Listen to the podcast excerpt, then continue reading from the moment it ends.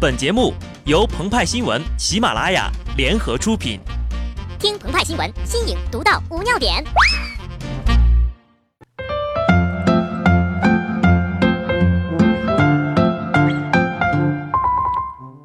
本文章转自澎湃新闻、澎湃联播，听众朋友们，大家好，我是极致的小布。时代真的是变了呀！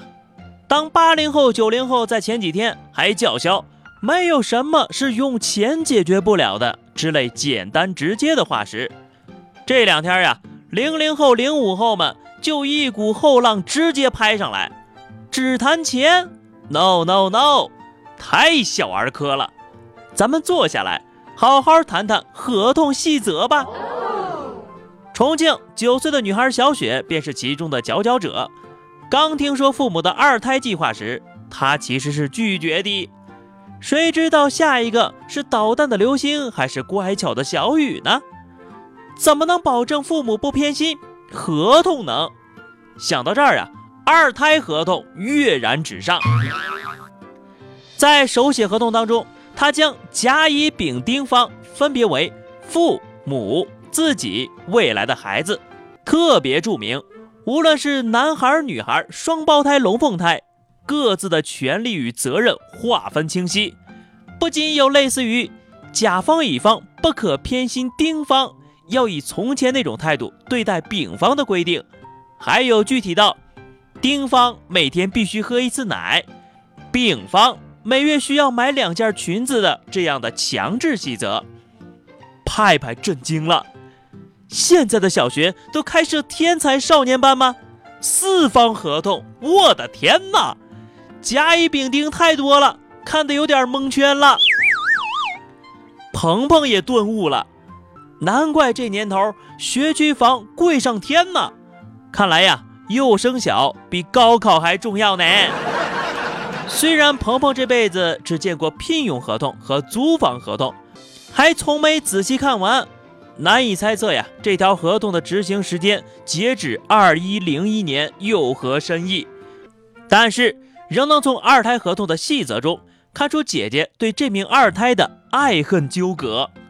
所谓爱，便是丙方每月两件裙子，丁方每月三件衣服；所谓恨。则是丙方的暗章形似一个某动漫的炫酷星之徽章，丁方的暗章完全就像一坨被划掉的大便。像小雪这样一言不合就拟合同的优良品质，是值得我们的推广和发扬的。毕竟呀，连弟弟妹妹都能搞定，还有什么是一个合同解决不了的呢？在此。鹏鹏将这一方式强烈推荐给北京大学校运动会跳操表演的相关负责人。由全体北大医学部的女同学参与的校运动会跳操表演，负责人挑选的服装异常考究，短、薄、透是短剧的三大要素，配合深蹲、跳跃，相信呢将呈现出一幅无与伦比的青春画卷。然而，这样的艺术竟然被女同学们怀疑。在表演时呢，会出现某种不可描述的效果，遭遇抵制。在这儿啊，鹏鹏呢想劝负责老师一句：不是你的错，是这届学生的觉悟不行。要求学生参与的集体活动，签合同才是硬道理呀。怎么签？签什么？深圳宝安一工厂门前的小道，让鹏鹏和派派豁然开朗。那条不过两百米的小路上，整整安放了一百五十个垃圾桶啊，摆出了一副要成为新一代垃圾回收站的阵势。即便如此呢，依然敢自称是为了倡导市民养成不要乱扔垃圾的好习惯而建的环保一条街。比起安放普通垃圾桶接垃圾，被乐天派的市民自嘲拥有专属的“五幺幺暴雨节”的深圳。更需要的是能把人装进去还能飘起来的漂流平行垃圾桶吧。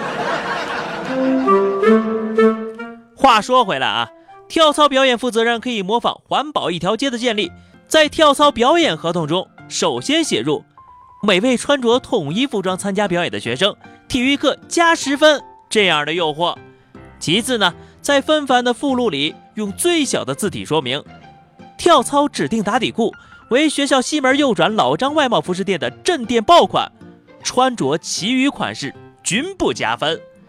最后呢，跟老张签一个打底裤高价回扣合同，打造跟环保致富同款的抵制短裙致富项目。举报电话，请各位自行用非百度搜索吧。所以呢，没有什么是一个合同解决不了的。如果一个不行，那就签两个吧。